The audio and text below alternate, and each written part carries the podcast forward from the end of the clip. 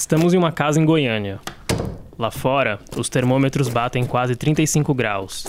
Mas dentro desse sobrado, o mormaço dá uma trégua com a ajuda do ar-condicionado e da piscina. Aliás, tem um pessoal dentro dela agora. Perto da piscina, uma geladeira lotada de cerveja e uma churrasqueira assando pedaços de carne. Mas o que importa pra gente está do lado de dentro da casa. Aqui, vemos uma mesa de sinuca e vários violões. Sempre tem alguém dedilhando alguma coisa que acabou de compor. Na parede está presa uma lousa, dividida na forma de uma tabela. Nela, a gente lê os dias da semana, cada um com um tema correspondente. Segunda, peão. Terça, separação. Quarta, vida de solteiro. Quinta, vida de casado. E assim por diante. Pode até parecer que a gente está numa república de amigos da faculdade, mas foi dessa casa que surgiram alguns dos principais sucessos recentes do mundo sertanejo. Algumas das músicas você com certeza já ouviu por aí. É o caso dessa aqui. Só metade do seu te amo.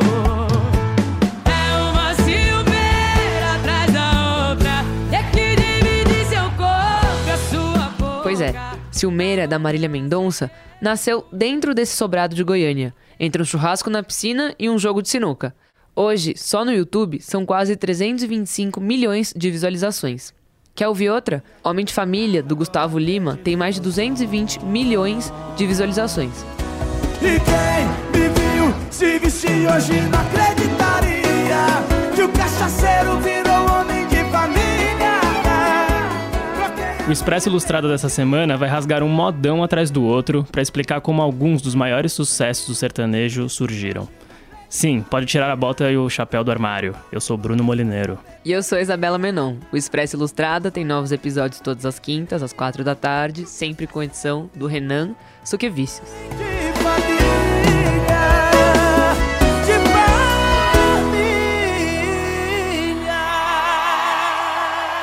E hoje a gente tem aqui no estúdio a companhia do Lucas Breda, que é repórter de música da Ilustrada. É, ele já participou do Expresso algumas vezes e a última foi no episódio sobre a evolução do funk. Vale a pena ouvir. O Lucas viajou para Goiânia e lá ele conheceu alguns coletivos de compositores que passam o dia inteiro inventando música que depois vão tocar no Brasil afora. E aí, Lucas, tudo bom? E aí, tudo bom? Tudo. É, você pode explicar pra gente um pouco como que são esse, o que são esses coletivos? É, assim, tem vários o, em Goiânia onde o mercado está mais estabelecido de, de, compositores de música sertaneja, né? E, e grande parte desse, desse mercado ele, ele se dá nesses coletivos que são o quê? Uma junção de vários compositores que se reúnem em casas e, e, são casas grandes normalmente, né, com, com enfim churrasqueira, piscina, estúdio e algumas delas afastadas para não fazer o barulho, não preocupar as pessoas em volta e eles se reúnem lá para compor música juntos, assim, essa é a ideia. Porque alguns eram cantores ou são cantores, outros já eram compositores. E aí eles juntam tudo que eles têm, não só a, a, criatividade, né? Tipo assim, mais pessoas compondo, você tem mais chance de conseguir um hit, mas também os contatos, por exemplo, uma pessoa já compôs para algum cantor famoso, o outro também, e você consegue reunir toda essa, essa, essa rede, né, de contatos numa coisa só, num coletivo só. E aí eles juntos vão compondo música, tentando vender e, e enfim, assim eles conseguem viver a vida. O nosso amor calejou, apanhou, apanhou que cansou. Na minha cama você fez tanta falta que o meu coração te expulsou. Não tem mais eu e você. Notificação Preferida é um desses exemplos? Essa é uma música do, do Seu Hit, que é um grupo que é do, do Vini Show, se eu não me engano que é um pessoal que veio do Nordeste, que é isso mostra um pouco como Goiânia se tornou realmente a capital disso. Quer dizer, o pessoal que poderia estar em outros lugares fazendo a mesma coisa, mas está em Goiânia pela questão física mesmo, de, de dos compositores, dos compositores não, dos cantores estarem lá atrás de música, eles estão lá também é, fazendo essas músicas. Mas além de seu hit, tem o Big Joe's, que foi o, o, coletivo que escreveu Jennifer, que ficou muito famoso no ano passado, que foi quando esses tipos de coletivo foram chegaram na mídia, né? Todo mundo foi atrás desses coletivos em Goiânia, ninguém sabia como funcionava, porque as pessoas começaram a olhar nas músicas, nos créditos dos compositores e tinha sete, oito nomes, ou seis nomes, ou cinco nomes, ou dez nomes. E aí falaram, puxa, como que funciona isso? Tanta gente compondo uma música só. E aí eles descobriram o, pessoal. Aqui, a gente daqui, né, da mídia foi lá pra, pra, pra Goiânia e descobriu essa coisa dos coletivos e tal. É, o que eu visitei é o Single Hits, que é outro coletivo de seis, seis compositores que também fica em Goiânia, numa casa afastada e tudo mais. E eles escrevem, sei lá, quantas músicas por dia? O Single Hits, que foi o que eu visitei, escreve de 6 a 10 música, músicas por dia e, e depende muito, né? Tipo, essa é uma conta que eles fazem e tal, mas eles já falaram que tem dias que não sai nada e tem dias que sai várias e que compor a música é o mais fácil, o mais difícil é chegar com o tema. Então tem dias que eles ficam discutindo muito e não sai nada, mas tem outro dia que aquelas discussões, elas dão temas de música e em outro dia eles fazem várias músicas a partir das discussões que eles tiveram, assim. Dessas seis, dez músicas que eles fazem por dia, existe alguma, algum cálculo de quantas vingam, quantas estouram? Ou isso aí não dá pra calcular? Eles falam cerca de 10%, que nem é, tipo, dizer assim que estoura, é que é, que é utilizada mesmo, que, tipo, eles conseguem vender e, tipo, fazer dinheiro em cima dela, porque muitas vezes você vende a música só pela liberação, né? Você, tipo, vende o direito de gravar a música pro cantor, mas você, ela não vira um hit nem nada, você não faz muito dinheiro com ela. Mas isso já está incluso nos, nos 10%, ou seja, da produção toda, 10% é o que realmente dá dinheiro. O todo o resto que é feito é para chegar nesses 10%, ou seja, uma, uma ideia de que se você exercitar isso bastante, se você tiver uma margem muito grande de erro, você consegue acertar mais. Ou seja, uma produção frenética para você aproveitar realmente o que tem de melhor ali. A minha notificação preferida. O sucesso que esses grupos fazem não são só uma sensação, ele pode ser traduzido em números. Notícia preferida que a gente acabou de escutar, por exemplo, foi a sexta música mais tocada nas rádios do Sudeste. Isso quem diz é o ECAD, em um relatório divulgado em julho. Entre as cinco primeiras, três são sertanejas. A primeira foi Atrasadinha, cantada por Felipe Araújo e Ferrugem. Hoje ela é a principal representante do que ficou conhecido como pagonejo, ou seja, a mistura do pagode com o sertanejo. E vai na fé, aposta nela que ela é uma boa menina. Pular a parte que eu peço aquele vinho do bom. A taça não a outra pesquisa divulgada recentemente também mostra o poder do sertanejo no Brasil e o investimento que ele recebe na divulgação. A Crowley, empresa que faz monitoramento de rádios, publicou uma lista com as músicas que mais tocaram nas estações brasileiras no primeiro semestre desse ano. E as 10 primeiras são de artistas sertanejos. Que é nosso primeiro encontro. Hoje te vejo pronto. Mas, Lucas, esse sucesso ele é todo traduzido em dinheiro? Quanto que um, esse grupo de compositor, por exemplo, ganha por música? É, então, eles ganham, eles vendem. Tem vários jeitos de vender uma música. Tem a liberação, tem a exclusividade e tem o dinheiro que ela rende por direitos autorais. Eles, eles, em geral, uma música, ela pode render nesses escritórios que são os mais famosos, os compositores, seja um coletivo ou um compositor, rende 4, 5 mil reais é o que eles fazem no mínimo e aí negocia até mais. Para exclusividade, que já é outro tipo de venda, esse valor pode quadruplicar ou quintuplicar, enfim, não tem muito uma regra porque é cada caso é um caso como você negocia um produto, né? E tem o dinheiro do, do ECAD, que é dos direitos autorais, que esse dinheiro realmente só vem se você tiver um hit, porque é um dinheiro que vem menos, né? E se a música é bastante tocada, aí você realmente consegue tirar um dinheiro dali. Mas uma música é isso, 4, 5 mil reais a liberação. E daí, obviamente, que a gente está falando dos, dos principais, os mais renomados do mercado. Mas existe um mercado inteiro que não é tão reconhecido quanto esses principais que, que escrevem hits e tudo mais. E, e, eles também provavelmente vendem por um preço menor e tal. E existem exceções, os próprios os, os grandes coletivos ou compositores, eles fazem promoções e, e, negociam. De repente um artista que ele tem algum apreço e que, que é um iniciante, que ele vê algum potencial, ele vai diminuir o preço para poder ajudar aquele artista, imaginando que no futuro aquilo vai dar retorno, quer dizer, estabelecer uma parceria e tudo mais. É, você falou de 4 a 5 mil por música. E como é que faz a divisão? Porque você falou de várias pessoas assinarem às vezes uma música ou de variar de música para música. Como é, que, como é que eles dividem todo o dinheiro?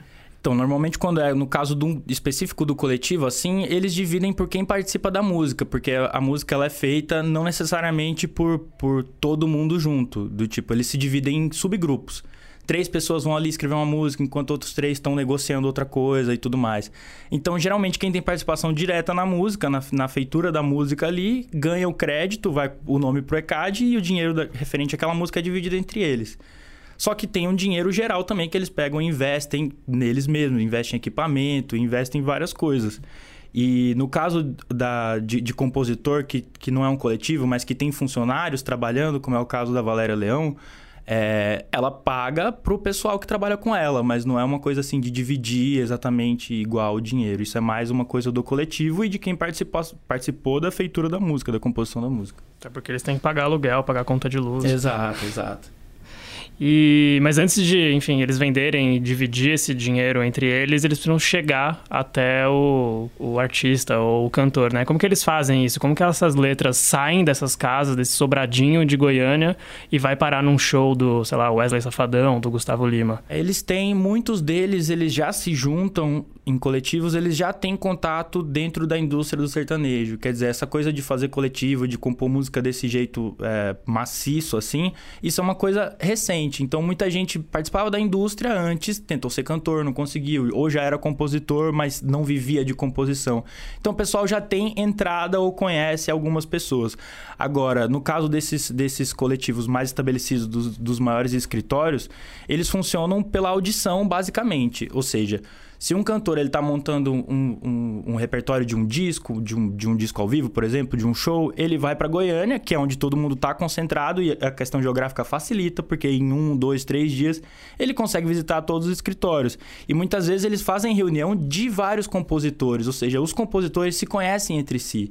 Do tipo, eles marcam um dia num, num determinado escritório ou num estúdio, e aí, vamos supor, tem uma hora para tal escritório, uma hora para outro. E eles mostram as músicas que eles acham que tem a ver com aquele artista, e aí tem uma reunião do artista com o empresário, com o produtor musical, com os compositores, e aí é uma, uma grande discussão para convencer, no caso dos compositores, né? Convencer o cantor de que ele tem que gravar aquela música e não só, né? O, o grande objetivo é convencer de que ele tem que transformar aquela música na música de trabalho. Porque a música de trabalho é a música que recebe investimento. Ou seja, a música que, que vai tocar na rádio, que tem propaganda na TV, que tem propaganda no YouTube, que, é, que vai com certeza ser tocada no show. Então, ou seja, essa música vai render dinheiro. E não só vai render dinheiro, como ela tem muito mais possibilidade de se tornar realmente um hit e, e colocar, dar visibilidade para esses coletivos também. Porque se você, se você consegue uma música que tem muito sucesso, as pessoas olham quem compôs ela, tal, esse pessoal. Então você fica famoso por causa daquela música. Então quer dizer, uma briga ali. Uma briga assim, né? É, eles, eles discutem para tentar convencer, uma relação de convencimento mesmo. Tipo, eu tenho essa música, eu acho que vai ser bom pro seu, pro seu artista por causa disso, disso e disso. Eu acho que devia ser a música de trabalho e tudo mais. E aí tem que convencer o empresário, tem que convencer o produtor. Muitas vezes o artista quer, o produtor não quer. O artista quer, mas o empresário não vê, não vê possibilidade. E nisso, as, várias músicas ficam travadas. E aí, depois de muito tempo, elas conseguem. Pô, ficou três meses a música negociando para ver como ia gravar e de que jeito seria. É bem complexo.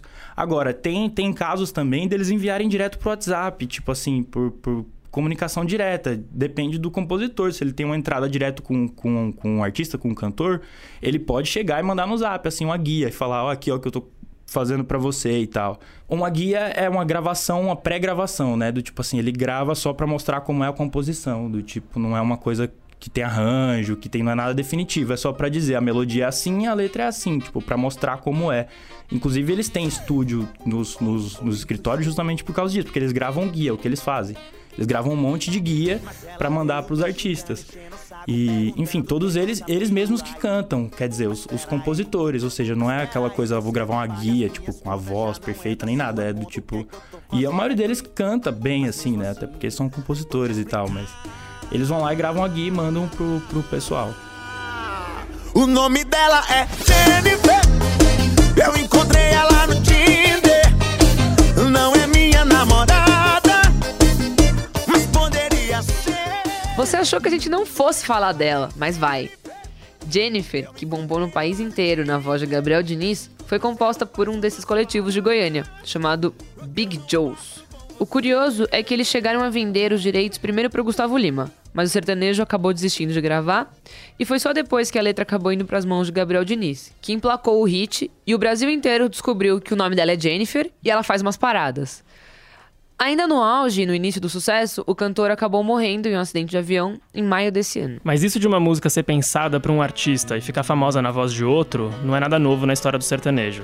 Nos anos 80, um compositor que ainda era pouco conhecido sonhava em entregar para o Amado Batista uma letra que tinha acabado de fazer. Se você não lembra muito quem é Amado Batista, ele é esse cara que tá tocando aí.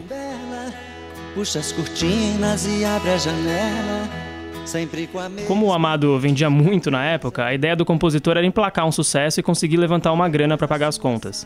Ele até tentou, mas acabou não conseguindo fazer com que o Amado Batista gravasse. Mas o Leonardo escutou a música nova e quis gravar ao lado do Leandro.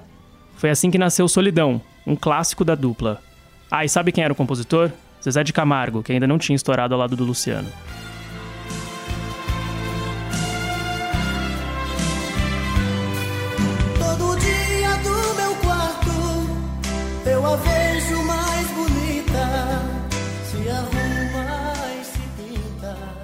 Mas claro que nem todos os sucessos do sertanejo vieram de coletivos ou saíram de casas que nem o Lucas visitou.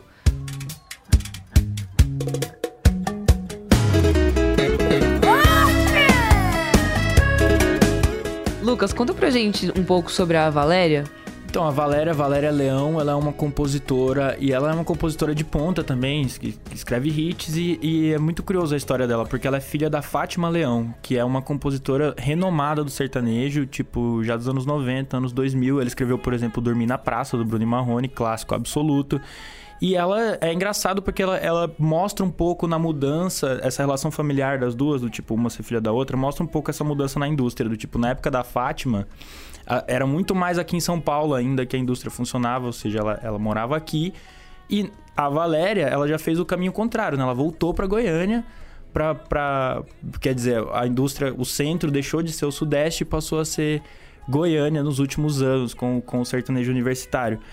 E é engraçado, a Valéria, ela, ela já tinha escrito umas músicas ali nos anos 2000, se eu não me engano, em 2008 ela fez uma música pro Bruno Marrone mas ela, ela tava relutando contra essa ideia de virar compositora e tal. E aí ela foi para Goiânia e, e, entrou de cabeça no negócio. Aí em 2016, que a gente pode dizer que é o ano que essa coisa dos coletivos realmente viraram uma coisa, por exemplo, o single hits que eu tava falando, foi o ano que eles se juntaram, tudo mais.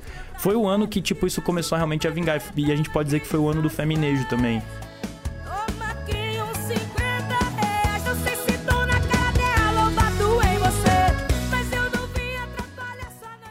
Ou seja, nessa mesma época, a, a Valéria ela encontrou a Nayara, que era desconhecida, e elas, elas fizeram juntas a ideia, a música 50 reais, que enfim, virou, virou um clássico do, do feminejo, né? Mas o curioso dessa história é que do tipo assim, elas, elas, elas é, compuseram juntas, né? Mas a música, a ideia é basicamente da Valéria. E a Valéria, ela, ela vendeu essa música, a Liberação, né? Por mil reais. Ela vendeu por. Tipo, ela fez uma promoção, ela baixou bastante o preço. Então foi mil reais que ela vendeu pra, pra Nayara Azevedo, uma música que deveria valer quatro ou cinco mil. Quer dizer, aquela coisa do, do compositor também olhar e falar assim: putz, eu vou apostar nisso porque eu acredito que isso vai me dar retorno no futuro. E nesse caso, ela acertou, assim, muito, porque essa música deve ter rendido bastante dinheiro de ECAD e fora o, a visibilidade que rendeu para ela. Ainda mais por ser uma música é, do ponto de vista feminino, não é porque que isso estava começando a virar uma grande coisa dentro do sertanejo. E é curioso que a Valéria, ela não escreve música para A maioria das músicas dela não são cantadas por mulheres. Só que ela diz que ela escreve música feminina, porque na visão dela, o que ela sentiu com 50 reais foi que ela atingiu o público feminino de um jeito diferente. Ou seja, ela a partir dali começou a mirar no público feminino, mesmo falando na voz dos caras. Ou seja, a ideia dela é que se você tratar bem a mulher e falar coisas que ela gostaria de ouvir, ela vai ficar mais interessada por aquela música, mesmo que você esteja compondo para um cara. Ou seja, você deixa aquele discurso, vamos dizer assim, mais doce, mais palatável para a mulher. Ela se sente mais, mais representada, mesmo que seja um cara cantando. Ou seja, é uma, essa foi a ideia da Valéria. Ela falou que depois disso, inclusive, a carreira dela mudou porque ela começou a ver as coisas de outro jeito e virou tipo uma receita para ela. Ela fala literalmente isso, uma receitinha e tudo mais. Só no YouTube, 50 reais tem mais de 330 milhões de visualizações que repetem Nayara Azevedo dizendo isso aqui. Essa música que eu vou cantar agora, ela é uma história verídica. E essa história aconteceu comigo. Eu tava ouvindo a entrevista do Lucas com ela e eu achei engraçado porque é, a Valéria contou que a música surgiu de um caso de traição que bombou na internet em 2015, que é o caso do gordinho da Saveiro com a mulher que disse que ia fazer a unha na manicure, mas na verdade eles estavam no motel. E aí ela conta também que a Nayara Azevedo disse que realmente isso aconteceu com ela. Parecido, né? Uma história parecida.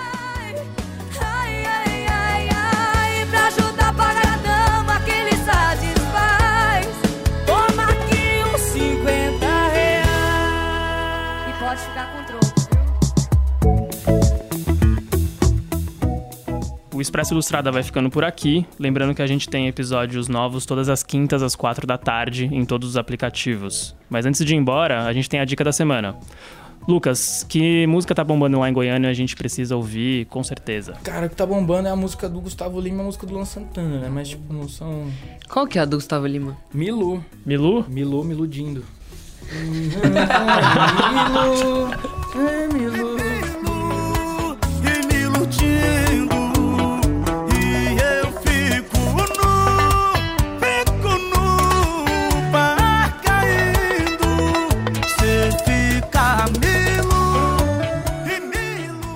Vai, mas eu vou, vou falar das duas, das duas músicas que estão tocando. São provavelmente as duas músicas mais tocadas em rádio no Brasil. É Quando a Bad Bater do Luan Santana e Milu do Gustavo Lima. As duas músicas são bachatas. Quer dizer, são músicas sertanejas que têm influência de bachata, que é, que é um ritmo que, tipo, vem do bolero e tudo mais. E tem aquela guitarrinha e uma- um batuque mais malemolente, assim, tipo, mais. uns bongos e tal. E é curioso que isso já é uma, uma moda, assim, uma tendência no sertanejo brasileiro desde o ano passado, mas essas duas músicas agora, nesse momento, estão bombando, bombando bastante. Então, sei lá, acho que tá tendo de, de mais diferente, assim, no sertanejo recente. Não vai saber o que fazer Quando a bad bater e o silêncio trazer minha voz Não vai saber o que beber A minha dica dessa semana é o show, já que a gente tá falando de sertanejo, né? É o show do Henrique e Juliano. Eles vão tocar no Villa Country hoje, quinta-feira, é aqui em São Paulo. E os ingressos custam a partir de 80 reais. Então quem curte os hits deles, tipo Flor e o Beija-Flor, pode ir lá.